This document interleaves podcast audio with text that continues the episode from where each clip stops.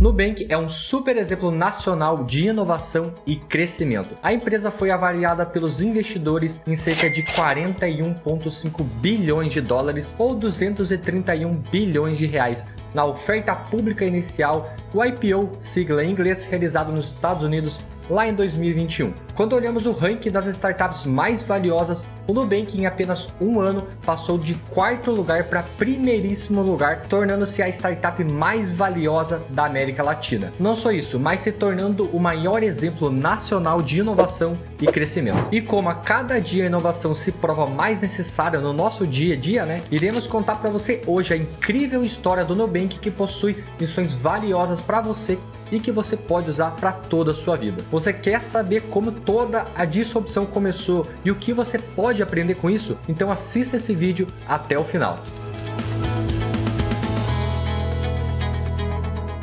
A história do Nubank começou em 2013, quando David Vélez, empreendedor colombiano que morava em São Paulo, precisou abrir uma conta em um banco. E para ele a experiência foi bem traumática. Segundo Vélez, ao se deparar com uma porta giratória, um local para deixar os seus pertences, seguranças armados e longas filas de espera, percebeu que havia ali um grande problema. Saí de lá me sentindo um criminoso.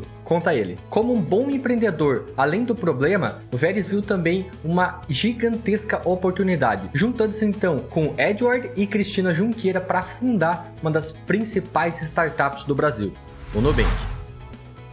E com um time enxuto e uma casa alugada em São Paulo, o Nubank nasceu com uma proposta bem simples: ser a melhor experiência bancária possível para os seus clientes. E essa missão está bem explicada na própria descrição da empresa. Você gosta de agência bancária, de fila, de esperar sua senha? Se você gosta, mas se você se cansou de tudo isso, conheça o Nubank, digital e 100% grátis. E desde então, David, Cristina e Edward criaram um dos maiores cases de sucesso disruptivo da história do Brasil. O que começou com uma frustração de Vélez se transformou em um gigante que em junho de 2021 recebeu um investimento de 500 milhões de dólares da companhia Berkshire Hathaway, do mega investidor americano Warren Buffett. Mas o que a história do Nubank tem a te ensinar? O que aprender a partir de um case de disrupção tão conhecido aqui no Brasil? Separamos então três lições que você pode aprender com a trajetória inovadora da marca que é referência em startups brasileiras. Nubank, um negócio disruptivo ou um negócio focado no cliente. O relacionamento do Nubank com os clientes trouxe um gigantesco marketing bem espontâneo para a empresa e um grande número de defensores da marca. Muitas empresas clamam, né, aos quatro ventos o quanto que se importam com os clientes. Você já deve ter percebido que muitas vezes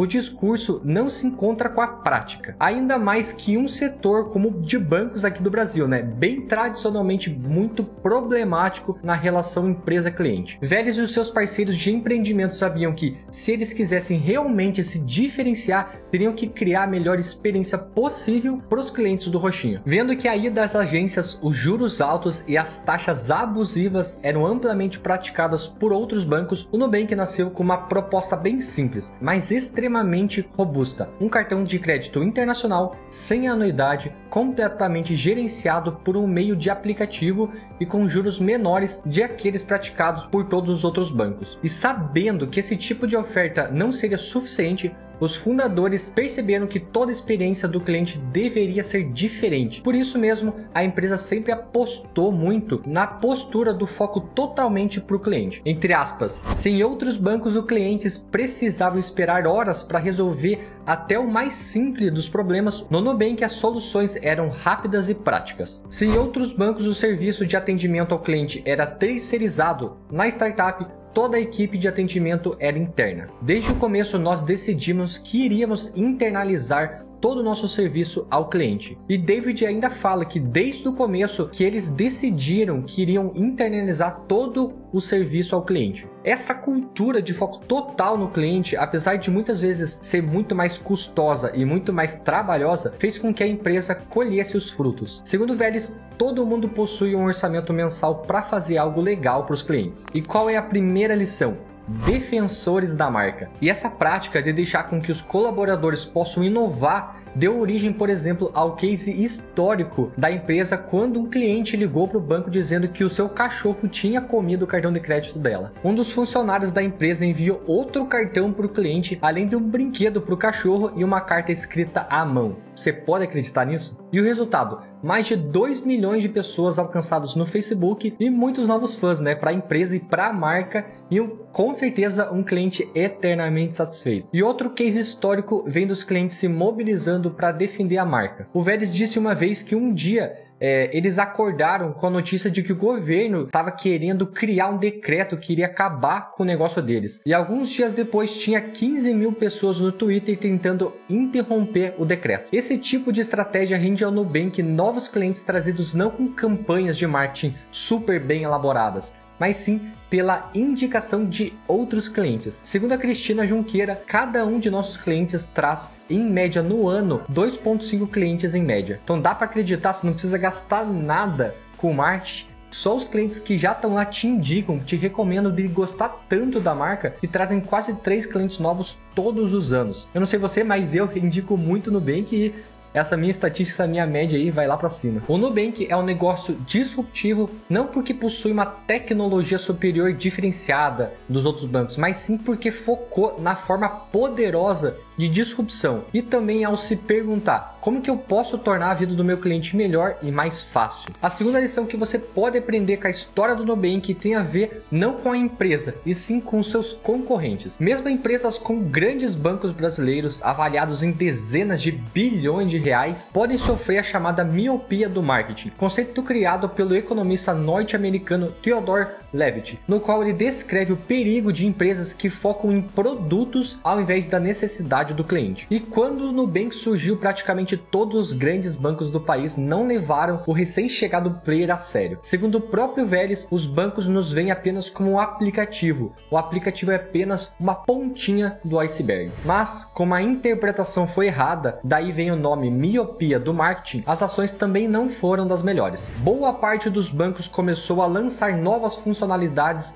para os seus cartões virtuais, ou então tornar os seus aplicativos mais robustos, o que boa parte deles não percebeu, o valor da startup e boa percepção dos clientes em relação ao roxinho não estava relacionado necessariamente apenas àquelas funcionalidades do aplicativo, mas sim a toda a experiência que o banco trazia consigo. Fosse aumentar o limite em segundos através do aplicativo, fosse receber atendimento informal e altamente personalizado pelo chat ou pelo telefone. E ao simplesmente focar no produto e não nos clientes, boa parte dos bancos caiu na miopia do marketing de Levitt, enquanto o Nubank continuava a tentar criar a melhor experiência possível para aqueles clientes acostumados a experiências muito ruins em bancos tradicionais. Não sei se você é uma dessas pessoas, mas eu tive mais péssima experiência, algumas péssimas experiências com bancos tradicionais e me achei em bancos digitais. E a terceira edição, Cultura Forte. O Nubank só chegou a milhares de clientes, milhões de interessados em teu cartão e um valuation de bilhões de dólares, porque seus fundadores foram capazes de, desde a fundação do negócio, construir uma cultura bem poderosa. Segundo David Coyle, o autor do livro The Culture Code, existem três habilidades que constroem culturas sólidas e poderosas. O primeiro é a construção de segurança, o segundo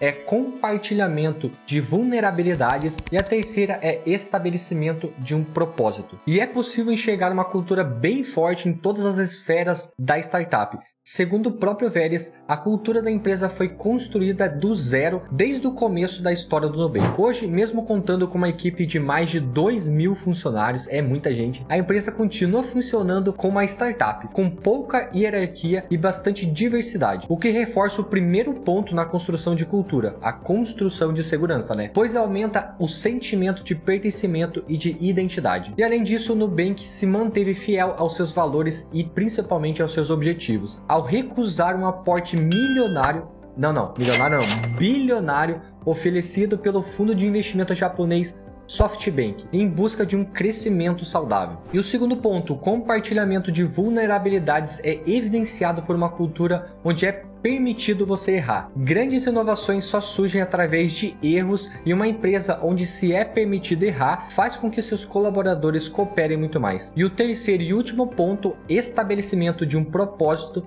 está diretamente ligado à missão da empresa. Os colaboradores do Nubank sabem que não estão apenas construindo um banco ou um cartão, estão mudando a forma como milhões de brasileiros lidam com bancos e cartões de crédito. Tá, Rodrigo, mas e o que a história do Nubank pode te ensinar? A história da empresa prova que uma cultura muito forte e uma disciplina focada em trazer a melhor experiência para o cliente são ótimos indicadores para o sucesso de qualquer empresa. E disrupção não tem necessariamente a ver com tecnologias muito revolucionárias. Como o Nubank nos mostra, um negócio disruptivo pode ser aquele com simplesmente se perguntar como posso tornar a experiência do meu cliente mais fácil, mais simples e mais prazerosa possível. E você, o que consegue extrair da história do Nubank por seu próprio negócio, por seu próprio trabalho ou para sua vida? Deixa aqui nos comentários que eu quero saber. Também deixa nos comentários a sua experiência com o Nubank foi positiva, é positiva, é negativa, a gente quer saber a sua opinião. Coloca aí hashtag Nubank pra gente saber quem chegou aqui até o final do vídeo, né? Quem tá engajado em aprender um pouco mais, beleza?